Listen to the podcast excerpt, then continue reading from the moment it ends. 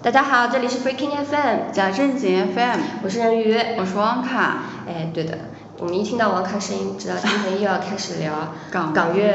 对，嗯。就正好这个时间点，我就觉得好凑巧的。对。就其实去年我就开始一直说要聊港乐港乐，然后我聊到这一期，哎，突然发现今年正好是嗯香港回归二十二十周年，对的。然后今天我们录的这个档口，哎，对，正好过了，嗯，正好过了。前几天吧。正好前几天嗯是那个香港回归二十周年。对。其实怎么讲呢？小时候刚刚看那个回归的那个，不是电视里会放那个交接仪式嘛？嗯。就是大英帝国下岗了。啊，对那个。对，那个时候会有个很隆重的交接仪式，然后包括就是解放军，嗯。就是我们的部队，嗯然后接管那边的旗帜啊什么什么之类的。然后那个时候其实，嗯，怎么说，没有很感性的认识的。还小吧？那时候很小，其实对这个事情不是很了解。对，也就是觉得电视剧电视都在转转转播。对，那个时候很小，小学都没上吧，大概刚上小学那。他是九九七年嘛。我是九四年嘛，所以我一根本就没有什么啊，你。根本就是不知道的。对。对我那个时候大概也就估计小学没上吧。嗯。对，但那个时候因为我们家里看电视，小时候看的比较多，嗯然后就开着嘛，然后我爸比较关注时政啊那种东西，然后就看了。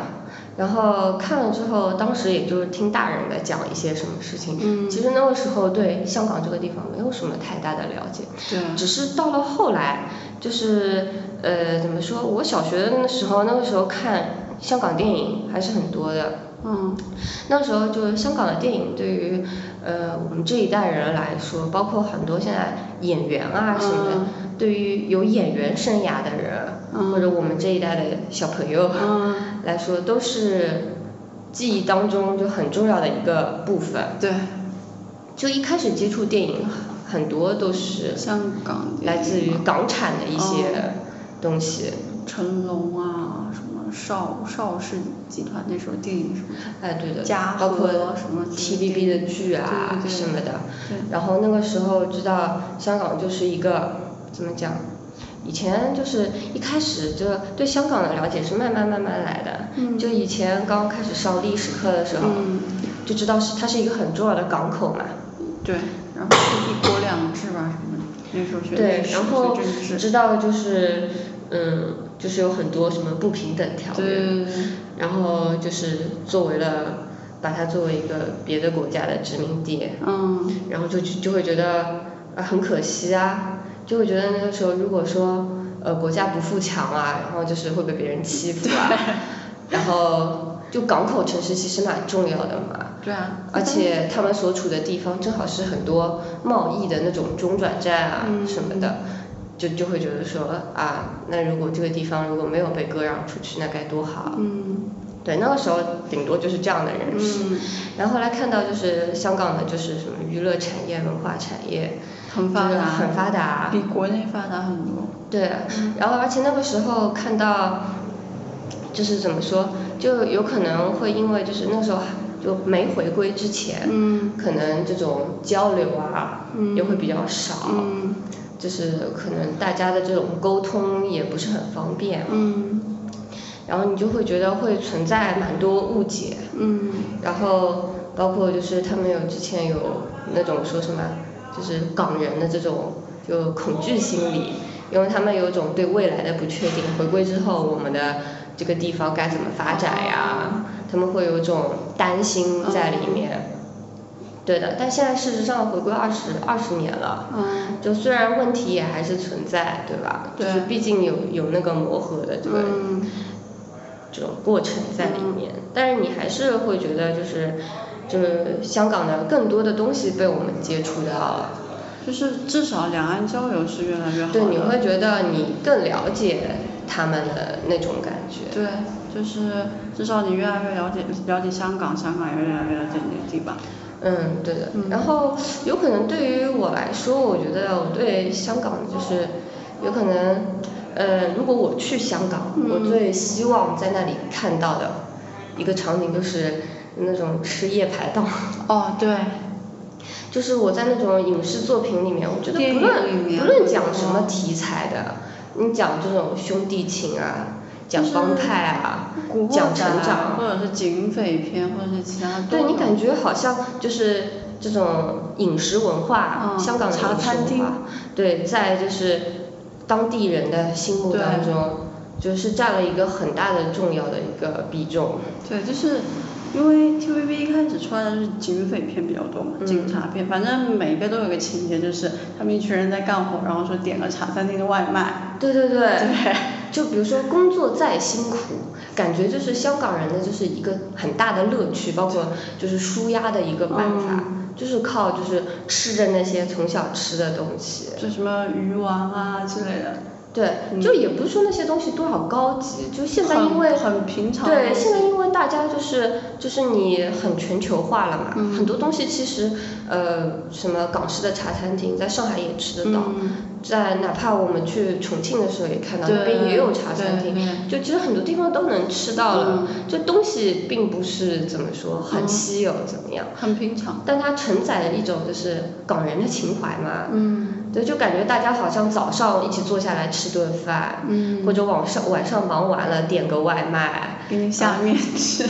对，就是有那种很温馨的嗯情节在里面，就是有可能感觉，我感觉电视里放出来他们的街道并不是说很宽啊，或很者什么，挤，他们其实城市会有一种小而温馨的就是那种那种感觉。嗯就是门面就是那种就是店是一个挨一个的，很哎，挤的感觉都是呃，不能说叫大商店，给人感觉就是小铺子，对对对小铺子，然后各家就是安居乐业，对，就是那种大家都在自己的岗位上做好自己的事情，对，然后就是一起分享这个城市当中的每天发生的事情，就会有那种很温馨的嗯那种感觉，对，就我对香港的印象就是这个样子，对，然后所以说就有的时候你会觉得，哎，有些就是看上去好像相违背的地方，嗯你会觉得它一方面就是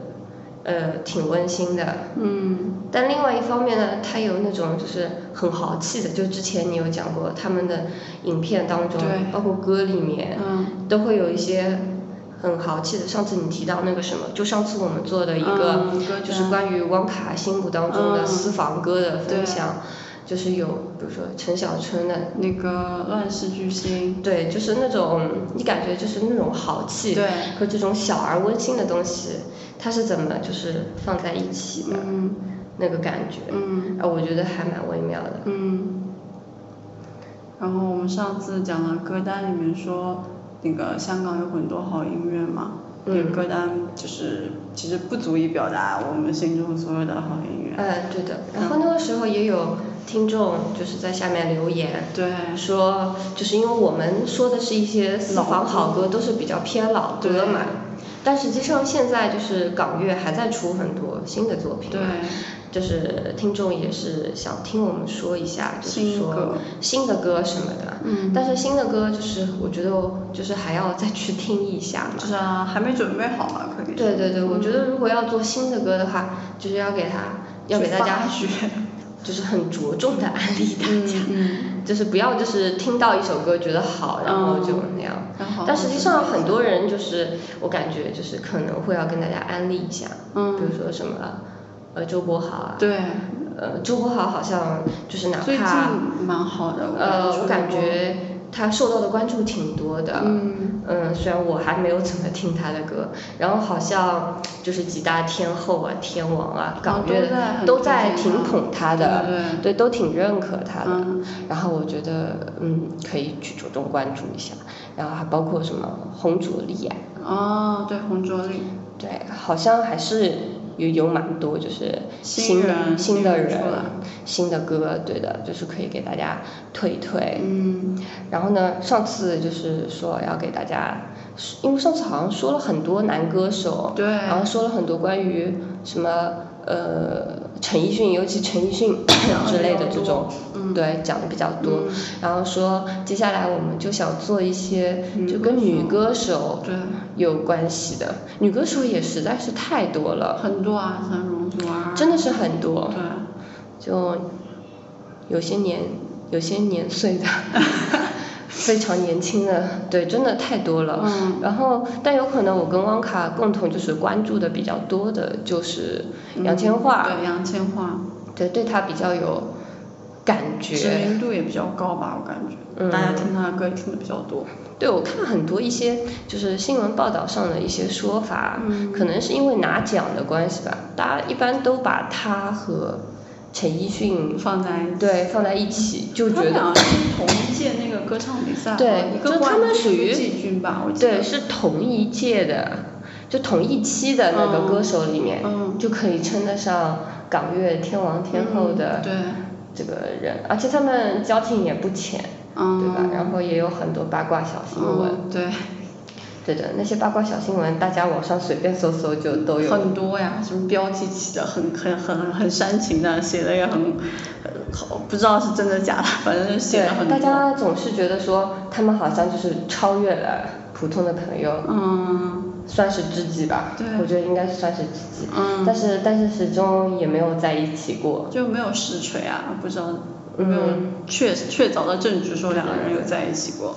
啊，但是也挺好的，我觉得他们也互相这种帮忙啊、扶持什么嗯，。对，他们有一些关于他们的这种新闻啊什么，嗯就是看看也会觉得，呃，如果能拥有这样的友谊，其实也是挺好的。嗯就是有有有一些，比如说杨千嬅什么开演唱会嗓子情况不好，啊对，然后一打给陈奕陈迅，他就提前跑过来陪他啊什么的，然后在演唱会上给他就是意外的惊喜啊。就 我觉得不一定所有的感情都可以归类于爱情吧，我觉得友情有时候也能做到这一步啊。对的，其实我觉得在事业上或者在专业上有个人理解你，对啊，呃，其实蛮蛮难得的，我觉得。就是红颜知己、蓝颜知己都可以有啊，对的，不一定非要成为恋人这段也不用执着于一定要给他们的这个。加个标签啊，说有在一起过啊。对，但确实这两个人，我就觉得是一种叫什么，对于表达歌的能力都很强的人。就是风格很强，我感觉就是这首这首歌就只有他唱或者怎么样。之前我网上看到有一个人评价陈奕迅，嗯我觉得这个话说的就蛮好笑的。嗯他说有的人他说你写给他一首歌，嗯就是他能懂你在说什么，然后嗯所以因此而唱能唱出你你想表达的东西。嗯但是他说他说我不知道陈奕迅懂不懂，他说可能他不懂吧，但是他就是能唱好啊。对，就是可能就是我就觉得可能就是天赋。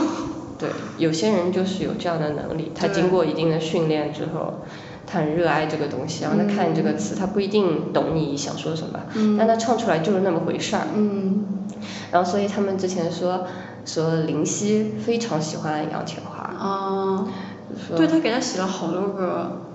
嗯，他他甚至就是很直白的说，可能我把我就是最真的情感，嗯最想要表达的那些东西，就是全都写给杨千嬅了。哇。之前嗯有人就是采访林夕嘛，嗯然后说林夕的产量因为太高了，嗯嗯，就写的歌就是你可以就是分为好几种嘛，一种比如说是商业合作，嗯就是嗯我们有这个契约对吧？就是你给我一个主题，我就一定要围绕这个主嗯题进行创作，对吧？这个是一种就是框定的一种合作性的工作工作对，就只是工作。嗯然后还有一种，就比如说，呃，是那种，比如说好朋友，嗯呃，会问你说，哎，你对我很了解了，嗯你觉得我能唱什么样子的歌？嗯啊，那你就写给我、嗯这样子。就是，但是你很少，就是你你有可能就会很迷茫，说，呃，作词家、作曲家，他们自己的情感在哪里？嗯就是很多时候我们可能只是把就作词作曲的人当成歌的一种附庸一样的感觉，啊，就会觉得说啊，就是说可能就是我想要歌手想要表达这个事情，然后你作词的作曲的帮我写一写。就是嗯，歌手给你讲个故事，然后你把这个故事对，就比如说歌手说我发生了一件什么嗯事情，对对然后你根据我这个想法，你觉得以我的性格和唱法，你写一个对你写一个这个东西，嗯你就感觉好像啊，就有点像说 P A 跟 P M 跟你说我们要做一个软命题件，作文那种。然后下面的程序员嗯。然后就按照你说，哦，你说 PM 说哦要开发一个这个功能，嗯。然后我给你开发出来就是了呗。嗯。然后，但是你在你的就，哎，这个事情怎么感觉绕到老本行去了？就感觉好像程序员就是在这个作品里面没有什么表达的，嗯，他就是一个完实成。实施的人。对，但是实际上就是怎么说，作曲作词这件事情好像不完全只是说就我们前面提到的这两种，嗯。就是你帮我弄一个东西出来这样子，他们其实会有很小很小的一部分，嗯。当然也只有他们愿意给的，他们才会嗯。给，就是就是讲自己的心情嘛。自己的情啊，然后就林夕那个时候给杨千嬅写歌嘛，就比如说《再见二丁目》啊，对比如说，就他还有一首歌就叫《杨千嬅》嘛，哦，我有听过。然后就实际上是有一种自己的故事在里面，嗯。就作曲作词家的那种情怀在里面，就不完全只是觉得说我是我觉得你杨千嬅适合唱什么，就是有一种借他的那种表达方式把自己表达出来。对他们其实关系都很好了，嗯。他们因为嗯怎么说认识了之后，正好据说好像是林夕那一段那一那一阵子和杨千嬅的内心啊，啊好像就是比较雷同，哦。经历了一些相相似似的事事情嗯。就比如说。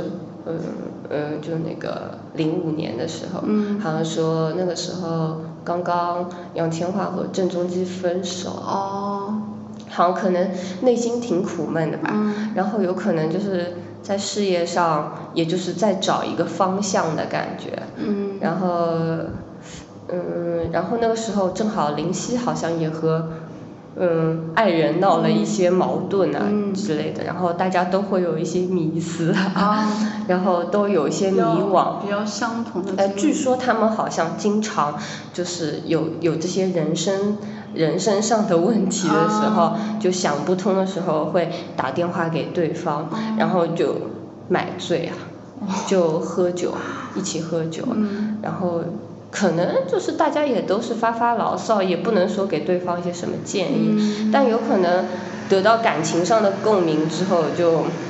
容易写出歌曲，嗯。呃，也有可能就是因为他们分享了太多彼此相似的事情，因为有人跟你有相同的经历，就会有就是共同的感受，这样对他就会觉得杨千嬅对于他来说是个很特别的嗯存在，嗯因为他自己不唱歌嘛，嗯他感觉杨千嬅能唱出他的经历，嗯也是杨千嬅的经历，嗯。然后而且就是可能是作词的人，他对于你能够表达他想写的东西的话，嗯就是他会有一种怎么说就特别的爱吧，嗯就他就觉得杨千嬅就是能够特别能够唱出他自己的心声，然后就特就会对他有一种特别的偏爱，嗯然后以至于他就是就有一个宣言状的，他就是说啊杨千嬅是我身上的一块肉嘛，哇。就是那个一块肉的这个宣言，甚至就是他们就猜测会让黄伟文有一点吃醋嘛，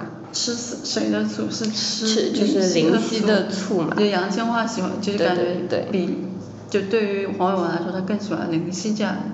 没有，他就是，嗯。呃，他就是会觉得说，就是好像杨千嬅就是你的、哦。这样的那个感觉嘛。因为黄伟文也很喜欢杨千嬅，对，黄伟文确实是在杨千嬅身上花了，他写了好多歌给杨千嗯，你有印象特别深的？就是勇啊，然后可惜我是水瓶座也是黄伟文写的吧，还是林夕写的？野孩子好像也是。野孩子也是黄伟文写的。对，反正写写了很多，对然后然后据说那个时候不是 有那个叫，就我们现在叫打歌嘛，嗯哎，但好但好像香港那边的讲法不是这个，就是就有点推低主打第二主打那种感觉，嗯然后好像是同样一张专辑里面，嗯就是老是就是先推林夕的歌，哦然后他因为就是这个排次是有关系的嘛，嗯就你先推的歌，就就是是如果说名次得了很好，嗯就是反响很好之后，然后通常后面的虽然也是主打，嗯但是它不是第一主打了之后，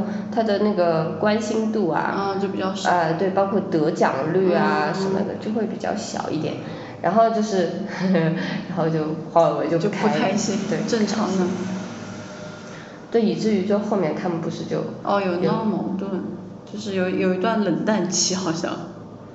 嗯，然后好像我记得闹了矛盾之后，反正杨千嬅有张专辑就是直接让林夕帮他写，之前就是两边都有写嘛，然后就是有一张专辑好像是全是林夕写，然后就没有没有找黄伟文。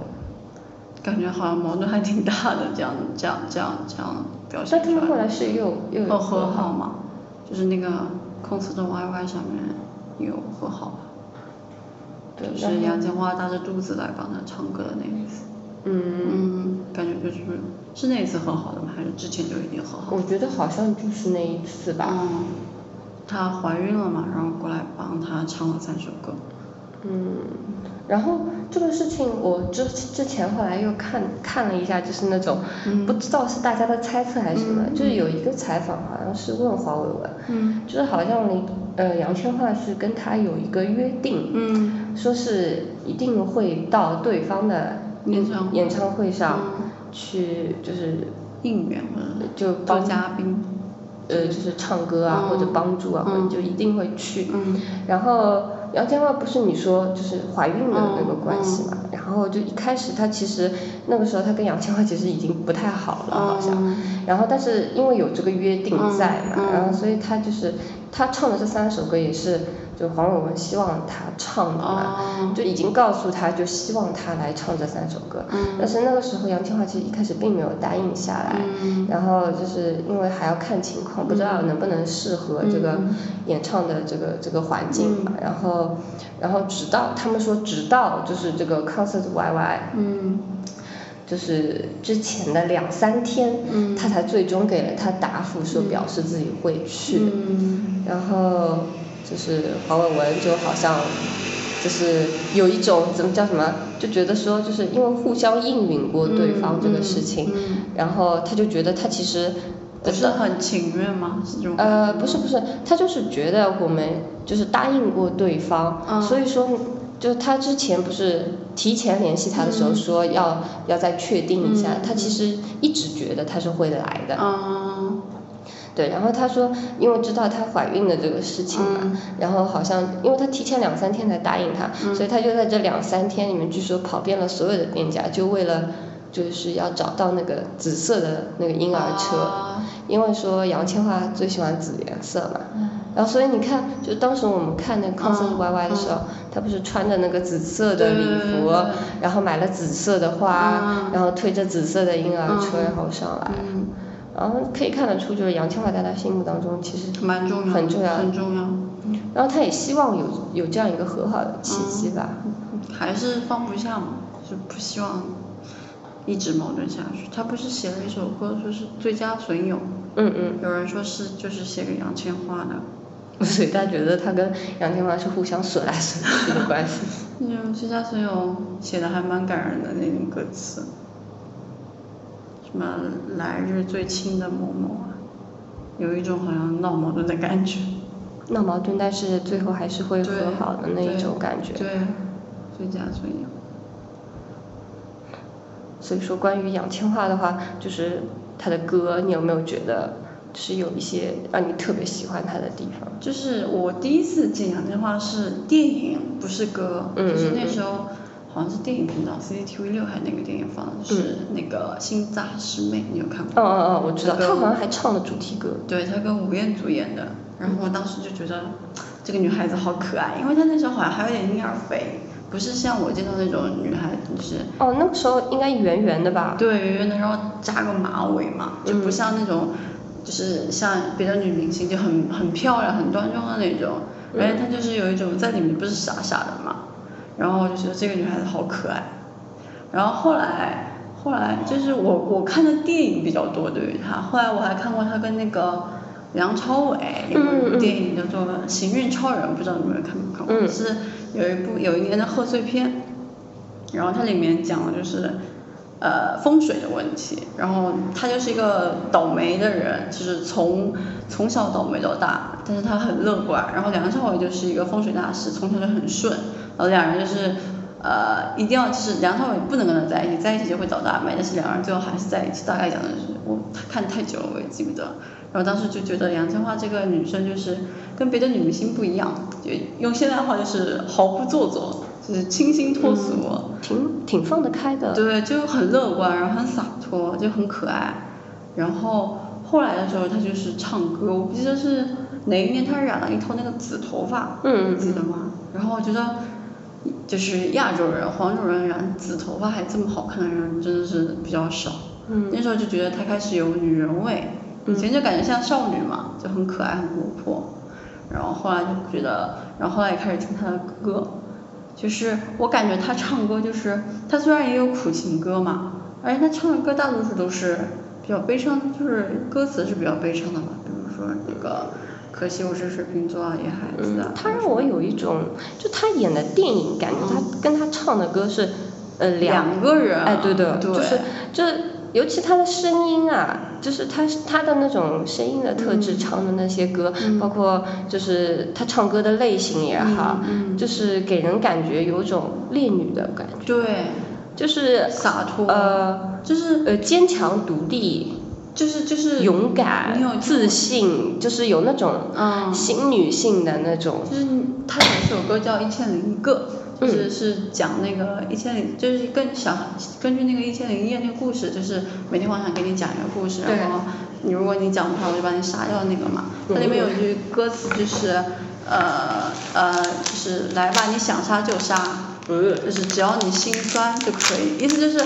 我爱爱你，爱过就爱过，你你你你爱怎么样怎么样，然后反正你要记得我就可以了。我感觉他就是给我就是这个印象，就是很洒脱。对啊，就是烈女啊。对。就他那种，也不能叫乐观，我就感觉有一种很勇敢吧。坚强自主到有一种不怕死的那种感觉。你你你，反正我能做的我都做了，我爱你，我就是爱你。但是他演的电影，电影里面的那些角色。又是那种就神经大条，对，就是很，就是很，就是不注重细节，有种 神经质兮兮的那种。我感觉跟太大条了，有点。就他有种跟那个谁师承一派的感觉，就是郑秀文。哦。就其实郑秀文也演过很多，就是这种形象。嗯。她她更少女感足一点嘛，郑秀文还有点女人味。嗯，是有点成熟女人的那种魅力，她就是更像女小孩子少女的那种感觉，然后就觉得，后来后来听她的歌听的最多的就是《可惜我是水瓶座》，嗯，就是很悲伤嘛，然后我听过两版的那个《少女的祈祷》，一版是杨千嬅，一版是张敬轩的，然后两个版本给我感觉完全不一样，张敬轩唱歌就是感觉有种。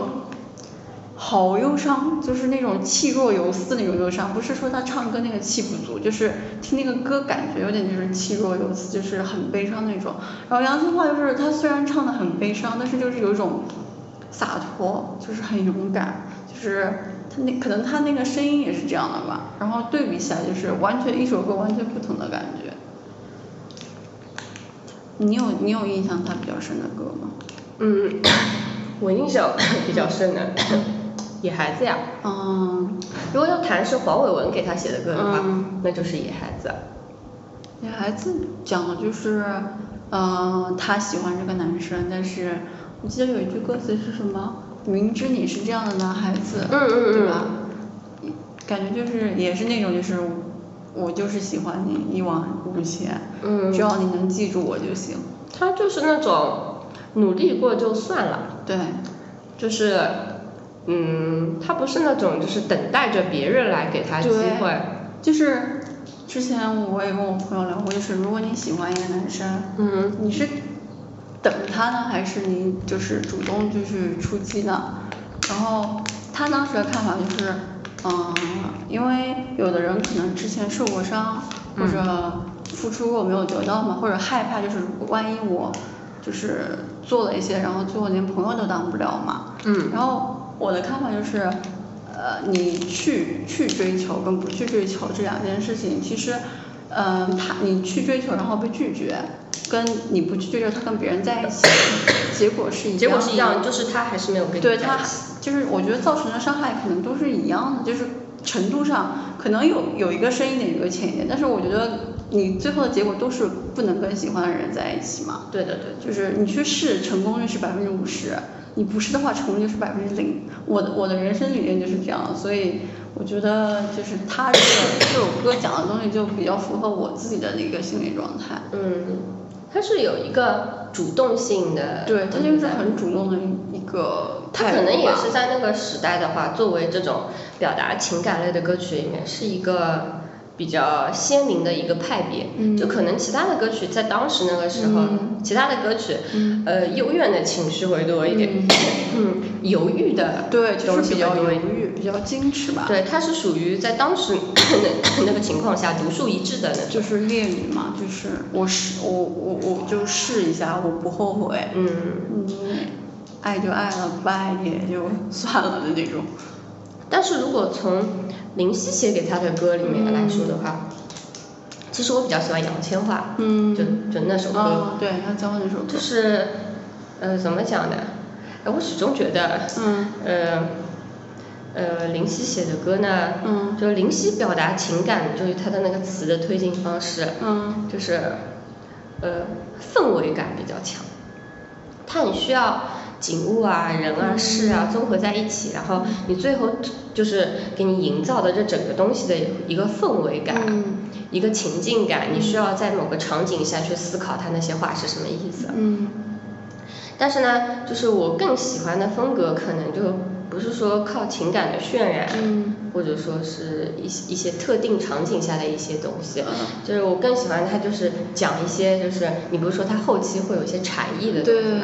他写给杨千嬅的那首《杨千嬅》，这里面有一些就是比如说就呃就希望他怎么做人，嗯，他好像有是让他勇敢一点，让他要光明磊落，对，做自己，对，就是勇敢一点，就他有一些就是。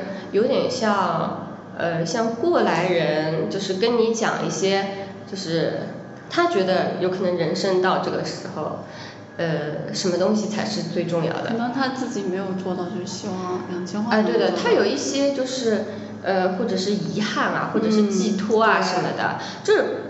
这种歌词就是它不需要放在一个特定的场景下或者特定的情况下去体体验，它就是有一种像一种精简的人生的箴言一样，就是他写给了你，就有点像这句话我就是送给你的这种感觉。对，就当时听杨千嬅那首歌的时候，我我就是会觉得就是它有一种。就磊落啊，直白啊，乐观啊，积极啊，就是会有那种感觉。包括他那个歌的那个曲调也是很很很，就是比较明快一点。那杨千嬅给人的印象的确是这样的，就是她一直就是那种大笑孤苦的那种形象出现，比较乐观。对，所以但是她前段时间不是参加了一个节目叫《极速前进》嘛，跟她丈夫就是丁子高。丁子高。在里面我觉得就是。小女孩长大，就是成熟了，成熟很多。对对，成熟很多，就是跟我一开始她给我的印象完全不一样。对，现在更稳重了。对对对，很稳重，就是，就是不像以前那个冒冒失失的那个小女孩，经常犯错误的那种形象。嗯嗯嗯对的对的，就是有可能看到了，就是她的那个成长。可能因为结婚生子吧，真的对人影响挺大的。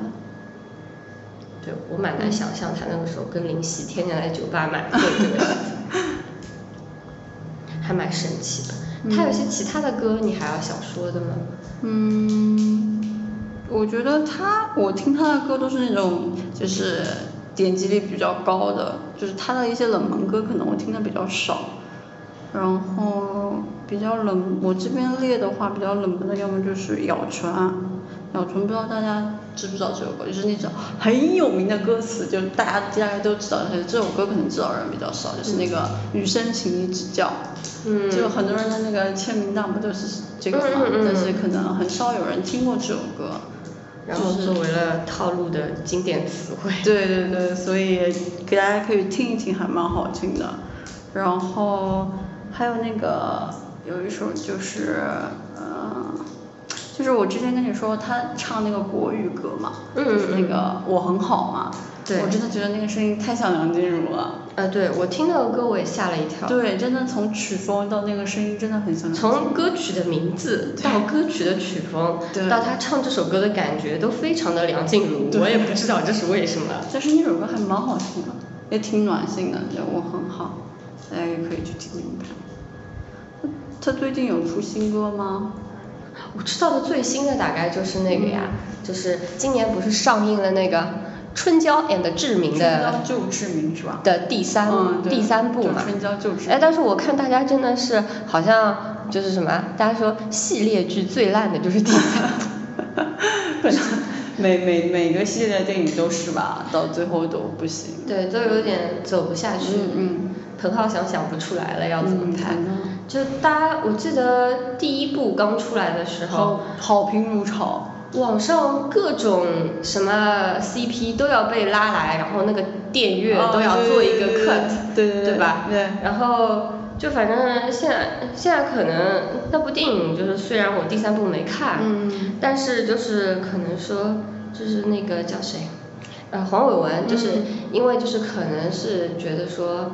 呃，要让余春娇和杨千嬅在这个时空里面再留下一点什么东西，所以又给他写了一首叫《余春娇》的歌。啊，我没有。你有听过吗？就是今年大概四月份刚发行的吧，就应该算是黄伟文最新的给杨千嬅写的一首歌了。可以去听听看。对，它里面就是可能就是那个歌词写的就是让你觉得。有一点，就因为他演了三部嘛，都是这个人物。其实这个人物在他的生活当中，其实也也是一段很重要的这个过程了，而且年数跨度还挺大的。挺久的，第一部到第三部。然后，嗯，他有种歌词里面的，就是探讨了一种余春娇和杨千嬅的关系。应该蛮有趣的。对，我就觉得这个歌词还可以琢磨一下。嗯。但就是实际上作词人的那种心思，就是有可能听众也揣测不出来。但是你去品味它当中的意境，就是每个人理解了之后，就觉得你会觉得这个电影或者这个歌听完了之后，会有一种自己的收获。就你结合了自己的东西之后。是一个系列，我好像只看过第一部，第二部我都没怎么看。然后我当时看的时候，就觉得那个那个里面杨千嬅其实是一个，嗯，挺独立的那种性格，好像是稳重啊，感觉很成功的，也不是很成功，就是那种事业女性。姐弟恋嘛。对，事业女性的那一种。他们有的人说这是一个渣男和一个渣女的故事。啊，对，当时的确两个人都有对象嘛。嗯。就是两个人在一起的时候。但我觉得一开始大家会特别感同身受的，就是他们演的这个这个场景下发生的故事，就是那种都市男女，对。对对，呃，其实很很日常的一个，就是平淡的生活中突然出现了一个人嘛，就这个时候其实感觉讨论渣不渣也已经没有意义，没有什么必要了，对对对，就是哎，真爱这个东西 真的很难说。对的，这是一个永恒的宇宙级难题。嗯。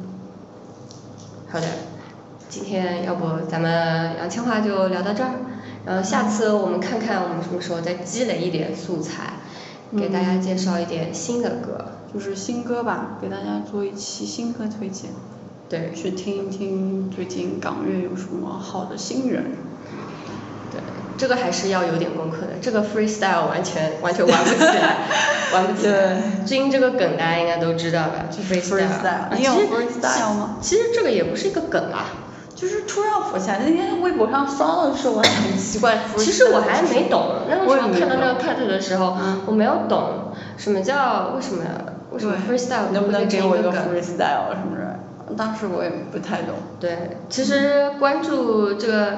打这个这个这个梗，实际上最近是从那个一个一个什么，不知道是自制节目呢，还是还是网络节目，我已经对这个节目的定义我已经不是很准确，反正就是有一个叫 The Rap of China，好像是叫什么中国有嘻哈。中国有嘻哈。对，就是 那里面出来那个梗。中国唱嘻哈的好少。嗯，然后主要是关注的人也不太多。对。这个节目出来有可能也就是为了提高这种大众的知晓度。对的。然后关于嘻哈那个东西，之前我也立了很多 flag 了。嗯。说过好几次了，说我要做，我要做，我要做。但我总觉得我自己一个人扛不起来。就因为我我自己的就是知识面很很局限嘛。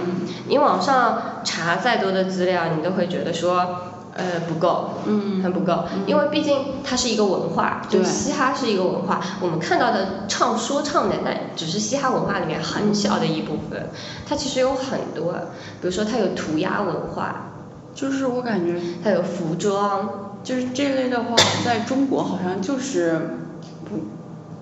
就是感觉流行不起来，或者说大众的接受程度不是那么高。主要是中国的传统文化有点冲突吧，倾向于一种比较内敛的、含蓄的、呃谦卑的那样的东西。说唱比较，说唱给人的感觉，这个态度是非常傲慢的。对对对。呃，非常。甚至有一点点就是。大人会认为有点就是对小孩子会造成不好的影响。外放的、唐突的，嗯，然后甚至说，就是有的时候我们会把很多不好的事情和嘻哈划等号，嗯，比如说吸毒，对，斗殴，嗯，呃，小混混之类的，就会把这些东西和它画上等号。就其实画等号也没有那么绝对啦，呃，它只是说怎么说？这些事情确实是有关联，因为它和它的文化发源是有一些关联的，所以说大家才会划等号嘛。但是说唱这个事情实际上是音乐里面表达的一种形式嘛。是中国的说唱的话，就是我就是基本上不不听说唱的一个人。然后中国的话就是前前几年嘛，有一个那个什么老子今天不上班那个比较火，对对对。对谢帝是很有名的。对，谢帝是非常有名的，属于说就是让大家知道了。其实谢帝呃不是通过那个选秀节目才真正让我们知道，我只是普罗大众知道啊有这么一个人。但实际上方言说唱在四川嘛，就是他们成都有一个很有名的团体叫说唱会馆，对，说唱会馆。哎对，还有什么海尔兄弟？大家最近有可能开始关注这个事情，知道有海尔兄弟。就其实是他们为了把说唱这个文化用中国的特色去表达出来，其实花了很多的功夫。因为大家知道接受比较难。对你说，呃，你同样一个歌曲，可能你不同的语言，你感觉还可以，这个冲突性还不是很大。因为毕竟这个曲子它这一出来，哪怕你没有歌词，它那个歌的基调已经在了。你不论用什么语言，你即使听不懂，但是它那个曲子一出来之后，你就知道它就是那个意思。但是很多的就是说唱那个东西，它如果没有那个 BGM，它如果就是空口的，呃，就是你你说了什么的这个东西的意义就会变得非常的重要。就是呃怎么讲，就是我一定就是说我是这样认为的，就是如果你要了解这个说唱它到底具不具备实力，具不具备水准，首先你要懂他在说什么。就是，就是它的歌词的意义，就比一般寻常的歌曲的意义，就是要更为突出。因为它其实那个曲真的成分比较少吧。它其实就是节奏。对。节奏，它是一种怎么说，非常强烈的音音乐的一种就是它不像其他的歌，你把词去掉，你也可以听。嗯。那说唱，如果你把词去掉了，就。呃，它的音乐性不强，对，应该说它的音乐性不强，它更加强调的其实是这一我说的这一段东西，它给你的冲击力，呃，有多少？但是这个冲击力的就是基础嘛，是立足于。你是否能懂他说的东西的含义？也就是说，如果我找个黑人，他就是比如说又那全是英文的词，然后那些词，然后你英文又不太好，然后再加上他英文的词，就是他们就是有一些人他会有口胡嘛，就是把一些词都糊在一起的话，你根本就是对他他在你面前说的再好，你也无法体会他是什么意思。这个一般的曲子就不一样了。对。如果失去了这个音乐性的话，就是它的歌词的传达力。就非常要求非常的高，所以说，因为这个文化发源地并不是中国，嗯它是在就是黑人当中形成的一个嘻哈的文化。那他们的基础语言就是立足于英语的，嗯。他们的押韵，就是大家看节目的人会知道，就是他比如说会谈论 beat 是什么、嗯。flow 是什么、rhyme 是什么，但是实际上你换了一种语言了之后，它的 flow 和 rhyme 就完全不一样了，beat 有可能还是一样的，就因为毕竟是节奏嘛。嗯。就是你 flow 完全不一样，就是你用那种呃外语的那种腔调，你去说中文试试看，很怪，非常怪，非常怪。然后包括你押韵，大家都知道，就我们就是汉字押尾开口音非常多，对。开口音，嗯、就是就是大家如果有关注这个团团，就是关注这个嘻哈文化的话，大家可能知道就是一些欧美的著名的一些歌手，什么阿姆啊，什么侃爷啊、Jay Z 啊，然后就比如说喜欢韩国团体的，嗯。会知道什么 Tiger JK 啊、Zico 啊这种。嗯，但是因为比如说你用韩文，你用英文，他们韵脚、押韵都不一样，嗯。包括有有他们的一些贯称，那些贯称怎么和其他的语言融合在一起押韵。就大家不要觉得就英语只能和英语押韵，嗯英语也可以跟中文押韵，它有些字节不是会很像的地方嘛？对有就是它不同的语言之间，它高超的人，他可以不同语言也可以押韵，句中和句尾押韵，藏头押韵，就有很多方感式觉。他们的词更重要一点。其实他们的词，就是因为他们失去音乐性，就或者说音乐性降低了之后，就你评判它好不好，其实一般的人也是能看得出来。如果你觉得他他的词写的很白，嗯。写的很乏味，然后或者说他的脏字毫无意义，嗯。就是说就就实际上他这个表演就很失败，就因为他的传达力就就很差。所以你准备什么时候开始做？对，其实我是想开坑的，因为最近二十四号是中国有嘻哈开播嘛，嗯。三十号是韩国的《Show Me the Money》第六季开播，嗯就是然后因为第六季里面有我非常喜欢的制作人，嗯然后就我就很想开个坑，对的。看听众的有没有人特别想对，如果大家想听我开坑的话，大家也可以留言。嗯对，当然你们没有人留言，我还是会开坑的，只不过呃我也不知道什么时候能做好这个准备。对，反正今年的这个比赛，其实我还是蛮期待的，嗯因为说实话，嘻哈在中国放到这么一个明面上来谈论，比较少。对，很很少就是这个机会其实很好，嗯就是让大家去认识一些其实很厉害的说唱的歌手。其实中国有，大家一直以为没有，其实是有的其实是有的，只不过大家不关心这个事情的人不知道而已。我觉得这是一个挺好的机会，对。对然后也认识一下，其实我们有很多大佬，就曾经某人大家知道的，就是就是干掉过五个黑人，然后在美国的比赛上拿冠军，哇就是我们中国的 rapper，哦对，也是很厉害的。对，虽然现在不知道他发展怎么样，对的，就反正大家也就了解一下吧。可以多了解一个乐种嘛。对，对于一种音乐形式有更深的理解。而且我觉得，就是你听说唱会比听那 些情歌啊更爽，就是你有一种爽的感觉。它主要是一种宣泄吧，它的表达会更直白。对，感觉宣泄感更强一点。呃然后它通过不同的节奏的快慢的调整，嗯它也有很多唱歌的技巧。嗯说唱的技巧怎么说？我觉得这种技巧可能，呃，怎么讲？哎，这也很难比较。你说一个唱情歌的人，他唱高音、唱转音，可能是他的难点。嗯然后说唱的人，他节奏的把握，嗯呃，包括他这个词的这个就是说的这个上上下下，嗯就这种 flow 的这种创造，嗯其实也是难点。就有的人他十年前用这种方法，十年后还是这个方法，就大家就不买他的账了嘛。哦，对，